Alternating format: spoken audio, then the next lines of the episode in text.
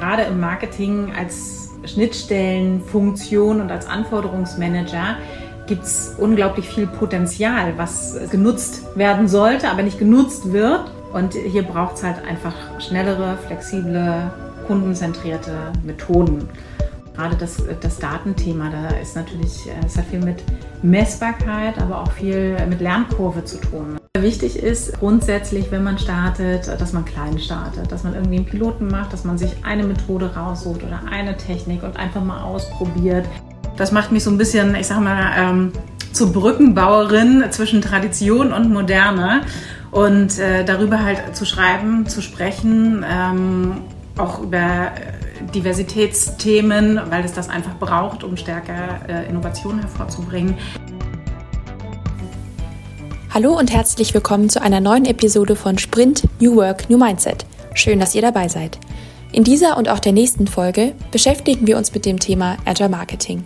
Dazu durfte ich Jenny Gona im Podcast begrüßen.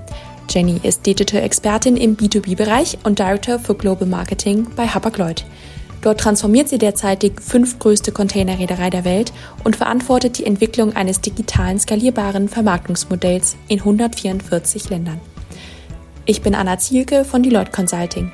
Gemeinsam mit meinen Kollegen Andreas Loger, Mara Henke und Marie-Therese Reinhardt beschäftigen wir uns mit Fragestellungen rund um Agilität und New Work und beleuchten diese gemeinsam mit Vordenker, Entscheider und WissenschaftlerInnen. Viel Spaß beim Zuhören. Hallo Jenny und herzlich willkommen zum Podcast. Es freut mich sehr, dass du heute hier bist und dass ich hier sein darf. Hallo Anna, vielen Dank für die Einladung. Ich freue mich auch sehr. Ich freue mich besonders auf das heutige Thema mit dir, Agile Marketing, weil dich das Thema bei Hapag-Lloyd vor allen Dingen treibt, aber auch Transformation und Agilität darüber hinaus. Und du bist Director für Global Marketing hier bei Hapag-Lloyd und bevor wir aber in das Thema Agile Marketing einsteigen, würde ich gerne noch ein bisschen mehr über dich selbst erfahren. Mhm. Du bist ja, wie vorhin schon gesagt, für das Thema Agilität und Transformation auch über Hapag-Lloyd hinaus Vertreterin. Und man findet viele Artikel von dir. Du bist Co-Autorin, Speakerin und trägst das Thema sehr auch in den Social Media Beiträgen. Wie bist du zu dem Thema gekommen und was treibt sich?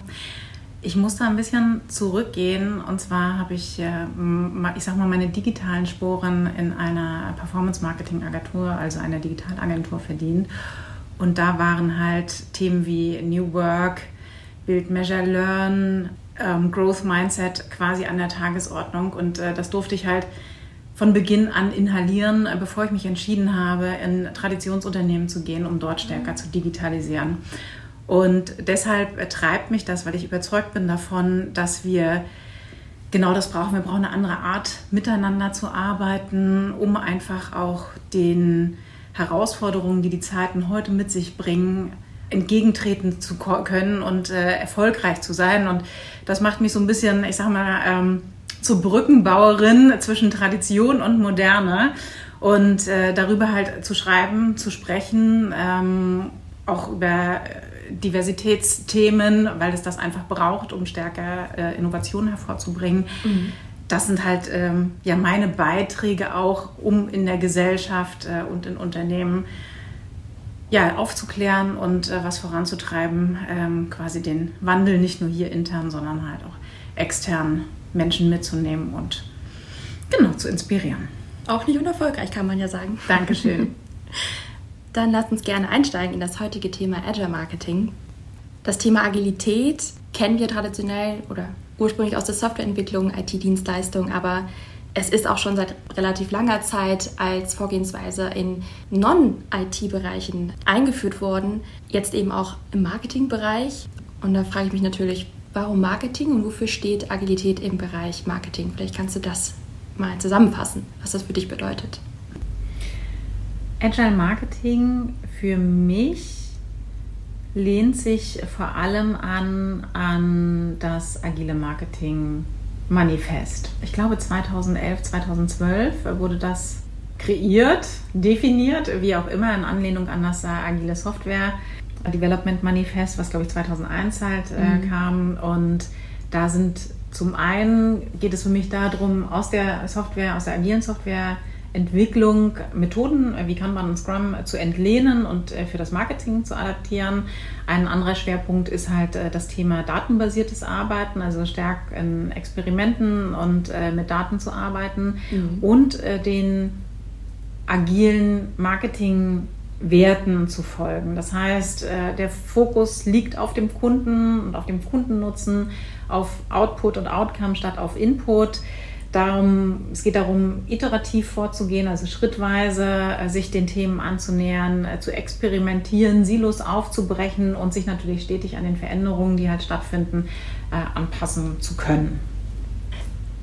Dann würde mich interessieren, inwiefern ist jetzt auch Marketing von Veränderungen betroffen und führt dazu, dass Agilität und das agile Vorgehen hier von, von Vorteil ist? Mhm.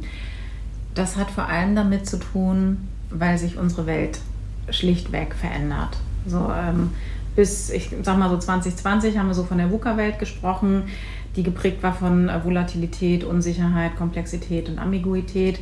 Und das hat ja so diese 30 Jahre des, der Nachkriegs- oder der Zeit nach dem Kalten Krieg äh, beschrieben.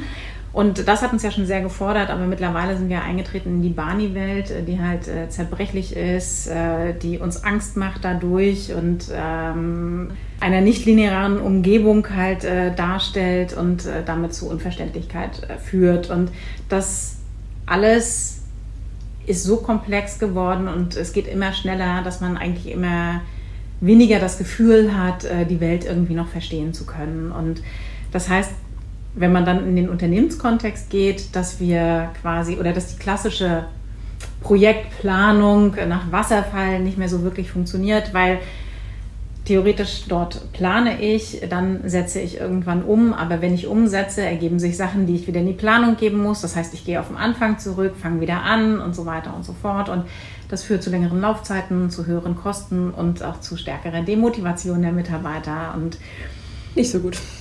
Definitiv nicht so gut. Äh, dabei kann halt gerade im Marketing als Schnittstellenfunktion und als Anforderungsmanager gibt es unglaublich viel Potenzial, was sich halt ähm, oder was genutzt werden sollte, aber nicht genutzt wird durch ähm, Jahresbudgetplanung, durch äh, Jahresmarketingplanung, äh, durch auch toxische Fehlerkultur und Aufbau- und Ablauforganisation.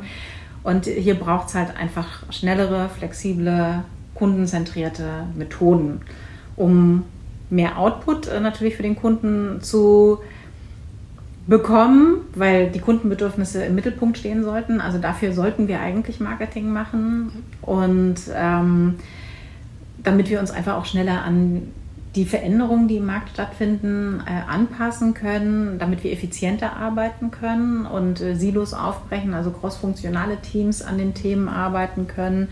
Und äh, gerade das, das Datenthema, da ist natürlich, es hat viel mit Messbarkeit, aber auch viel mit Lernkurve zu tun. Also sprich, mhm.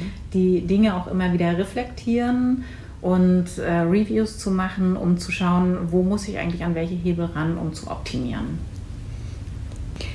Wann habt ihr für euch gemerkt, dass ihr diese neue Arbeitsweise braucht, dass es sinnvoll ist, sich jetzt zu verändern?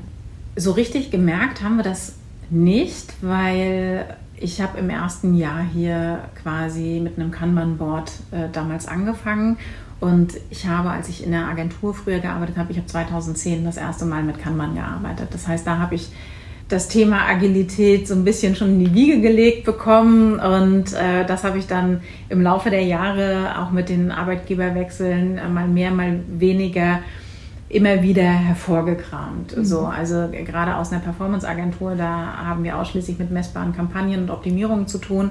Das heißt, datenbasiertes Arbeiten ist, ich wüsste gar nicht, wie ich es anders machen sollte.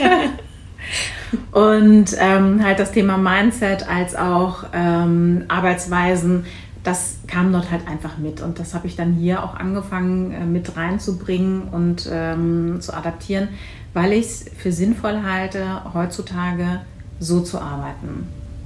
Und das ist quasi Teil meiner Mission, äh, auch in die Traditionsunternehmen diese Themen mit reinzubringen. Okay dieses mit reinbringen, wie sieht das dann aus? Also wie arbeitet ihr gerade im Team agil? Welche Methoden und Tools kommen mhm. da zum Einsatz? Also am häufigsten genutzt als Methoden äh, sind bei uns ähm, Kanban äh, und Scrumban. Dann arbeiten wir noch äh, mit OKRs und äh, teilweise, wenn es um irgendwie, wir müssen was Innovatives entwickeln, dann kann auch mal ein Design, ähm, Design Thinking genutzt werden. Und es ist quasi so, dass jede Fachdisziplin bei uns äh, ihr eigenes Kanban-Board hat. Die haben teilweise ähnliche oder gleiche Säulen, also wie Backlog, To-Do, Doing, solche Dinge, das ist gleich. Aber je nach Disziplin können, kann es auch andere Säulen haben. Mhm. Zum Beispiel im Bereich Marketing-Automatisierung haben eine Säule nur für Webinare, weil wir sehr viele Webinaranfragen haben. Und das macht dann einfach Sinn, das ähm, entsprechend äh, dahingehend zu optimieren, äh, dass dann auch ähm, ja, individuelle Ausprägungen möglich sind. Und mhm. es gibt dann halt ein Weekly, wo man drauf schaut, wo man dann äh, entsprechend priorisiert, auch die Stakeholder taggt, äh, die da einen Beitrag äh, haben und äh, diese Kacheln, die wir dann halt von Säule zu Säule verschieben, die sind halt auch teilweise farblich getaggt, entsprechend des Farbkodex, die unsere OKAs ausmachen. Also wow.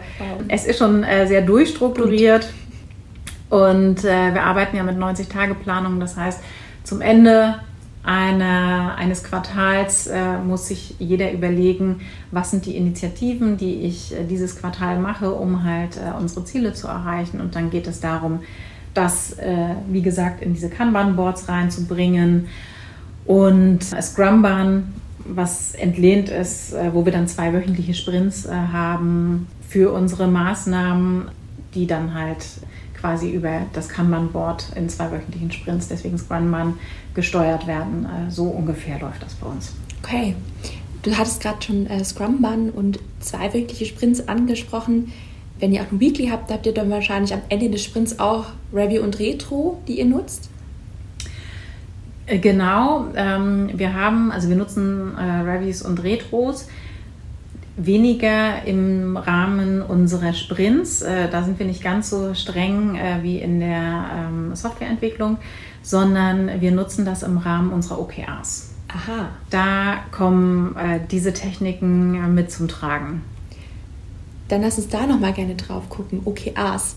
Für Hörer auch, die es noch nicht kennen oder nicht gehört haben, OKRs steht für Objectives and Key Results. Du hattest eben schon gesagt, dass ihr Stakeholder auf euren Boards mit einem mit Tags berücksichtigt und die OKRs dann wieder übergreifend dann die des Bereiches wahrscheinlich abbilden. Das heißt, jeder auch weiß, worauf er gerade hinarbeitet, wo er da sich einfärbt. Und mich würde da mal interessieren, inwieweit ihr die Objectives und Key Results nutzt, um eben dieses übergreifende Alignment zu schaffen zwischen den Bereichen. Mhm. Zum einen arbeiten wir ja, oder ist das Marketing bei Hapag-Lloyd äh, Bestandteil oder ein Team der Digital Business and Transformation Unit. Und die Digital mhm. Business and Transformation Unit, das sind vier Teams. Das ist einmal das digitale Produkte-Team, die bauen zusammen mit der IT, bauen sie die digitalen Produkte. Dann gibt es das Growth-Team, die sind mit den äh, Kollegen aus dem Customer Service und Sales verknüpft. Das sind unsere Digital 100. Die haben wir vor einigen Jahren rekrutiert. Das ist quasi unser verlängerter Arm in die Areas und Regions hinein, dass wir auch wirklich ein Ohr zum Kunden haben. Mhm. Dann gibt es ein Data und Insights Team, die uns mit Daten und Insights äh, insbesondere vom Kunden halt auch versorgen und das äh, Marketing, was quasi über Online-Kanäle dann äh, die Produkte verkauft. Und diese vier Teams alleine, also wir haben ein OKA-Schema für uns, ähm, ein OKR-Set, äh, worauf wir quasi in diesen vier Teams schon mal darauf hinarbeiten. Diese mhm. OKRs oder die Objectives grundsätzlich sind abgeleitet von unserer Strategie, das heißt von den Unternehmenszielen, weil am Ende soll das ja erreicht werden. Und darüber hinaus fangen auch mehr und mehr Bereiche an, mit 90-Tage-Planung zu arbeiten. Das mhm. macht sich natürlich bezahlt, äh, weil es geht darum, zum Ende eines Quartals äh, fangen wir an, uns zu überlegen, welche Initiativen stehen an, damit ich das Key Result und damit dann später auch das Objective langfristig und mittelfristig erreichen kann. Und wen brauche ich eigentlich dafür? Also gleich mitzudenken, ähm, welche Bereiche brauche ich dafür noch? Also brauche ich jemanden aus der IT? Brauche ich jemanden von Data Protection? Und äh, denen dann im Idealfall auch schon mal Bescheid zu sagen, damit die für ihre 90 Tage dann auch schon mal einplanen können, ah, okay, nächstes Quartal kommt hier was. So, ähm, weil nur dann können wir gemeinsam auch diese diese Ziele zu erreichen. Und im Rahmen der OKRs ist es so, jeder plant für 90 Tage seine Initiative, die 90 Tage. Deswegen, der Zeitraum ist lang genug, um was umzusetzen, ist aber auch kurz genug, wenn sich mal wieder irgendeine globale Krise einstellen sollte, dass wir die Pläne dann doch nochmal relativ zügig und flexibel ummodeln können. Und nach jedem Monat gibt es ein Review.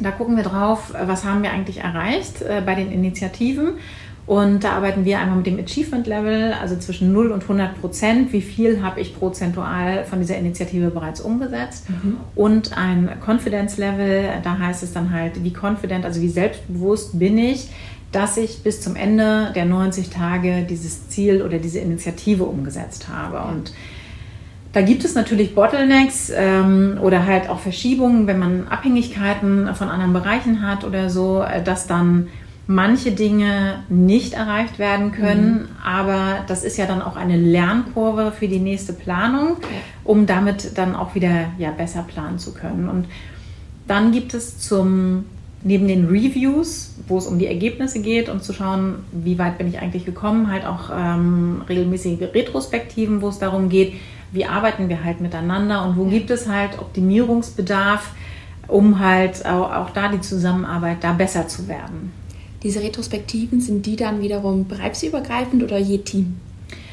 Das kommt tatsächlich ganz drauf an. Es gibt also für den Bereich DBT gibt es Retrospektiven, es gibt im Team Retrospektiven, es gibt auch an ganz individuell, also wir machen auch, wenn ich, wenn ich merke, hier knirscht es, mhm. so, hier funktioniert irgendwas nicht.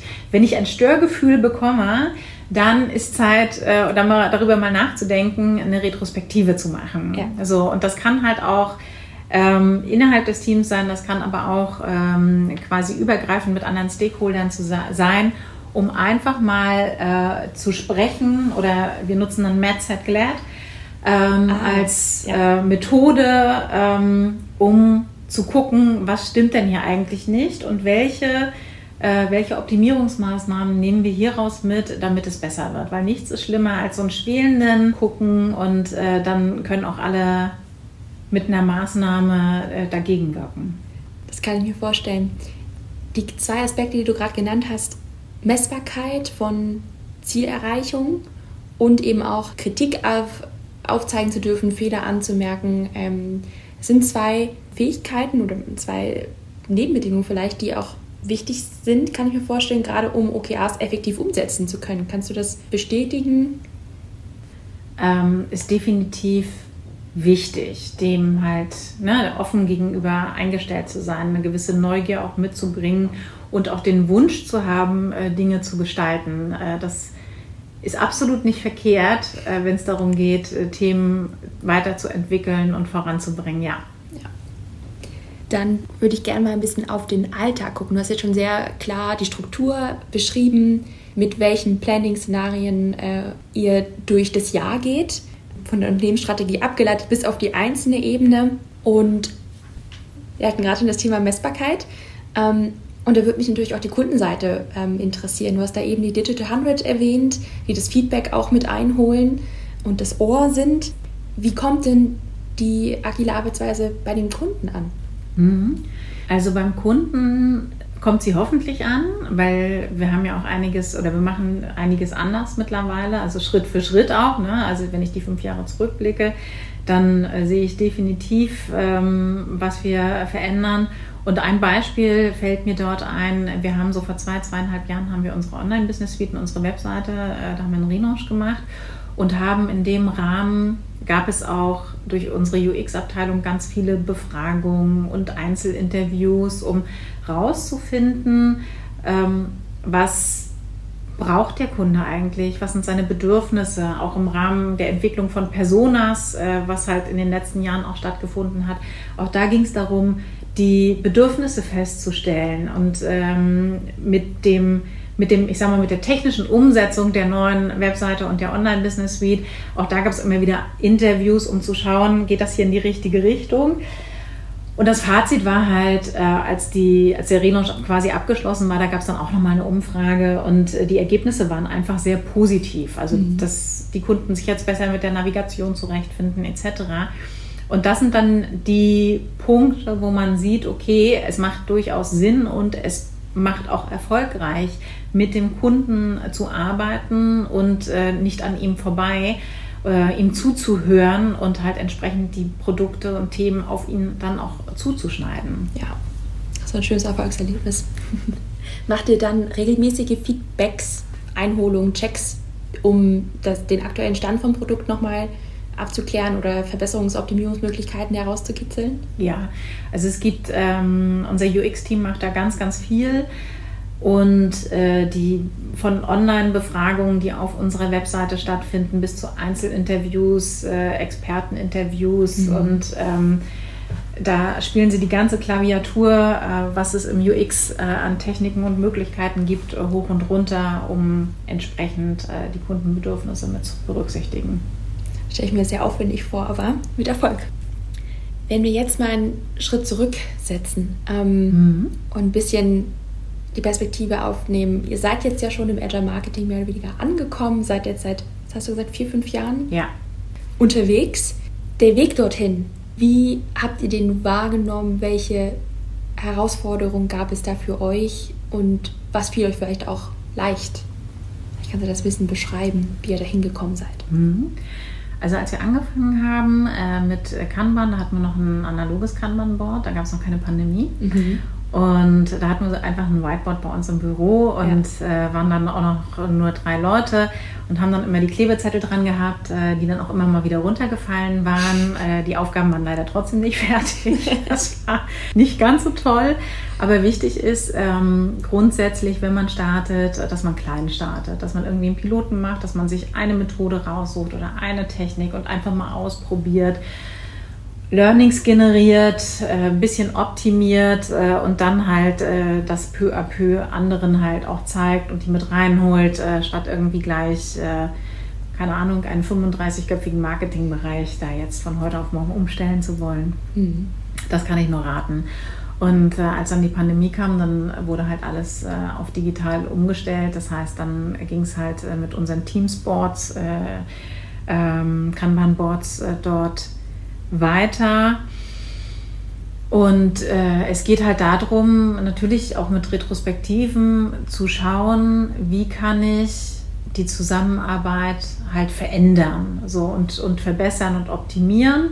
Äh, da regelmäßig mal drauf zu gucken. Äh, wir haben verschiedene ja, zeitliche Abstände auch oder halt, wenn wir merken, hier passiert jetzt gerade was, da sollten wir mal ein bisschen besser oder ein bisschen stärker drauf schauen, dann geht es halt darum, eine Retrospektive zu machen, um sich weiterzuentwickeln und die Zusammenarbeit äh, hier weiterzuentwickeln. Mhm. Und was wir zum Beispiel im Rahmen der OKRs, als wir das eingeführt haben, ähm, gemacht haben, auch dort war es nicht so, dass das, ich sag mal, das Format auf uns einmal rübergebügelt wurde, sondern dass es mit viel Education losging. Was ist das eigentlich? Äh, warum braucht es das jetzt eigentlich, um überhaupt erstmal so erste Berührungsängste verschwinden zu lassen oder dem auch Raum zu geben. Und statt dann OKRs von oben nach unten irgendwie mal runter zu deklinieren, haben wir erstmal geguckt, was haben wir eigentlich für Themen und für Aufgaben. Das heißt, wir haben überhaupt erstmal geschaut, ähm, wir haben einen Bottom-up-Prozess gemacht. Was könnte mhm. man daraus eigentlich an Key Results oder Objectives entwickeln. Ja. So. Und weil genau darum geht es ja, die Menschen mitzunehmen ne? und sie in eine Eigeninitiative zu bringen, sich damit zu beschäftigen, auszuprobieren. Und ähm, auch wenn man Dinge einführt, nicht diesen, diesen Druck zu machen und den Hebel äh, oder den Knebel irgendwie anzusetzen, ähm, sondern diesen Raum und diese Sicherheit zu geben, probiert mal aus und lernt halt auch aus den Fehlern, ähm, bevor ich dann groß skaliere und global ausrolle und ähm, also wirklich auch hier schrittweise vorzugehen. Das war die erste Folge zum Thema Agile Marketing. Ich hoffe, euch hat das Gespräch gefallen. Falls ja, lasst uns gerne eine positive Bewertung da und hört in weitere Folgen rein. Wenn ihr Fragen oder Anregungen habt, Lasst es uns gerne wissen und schreibt uns eine Nachricht. Ihr findet uns überall, wo es Podcasts gibt. Damit verabschiede und bedanke ich mich. Bis zum nächsten Mal.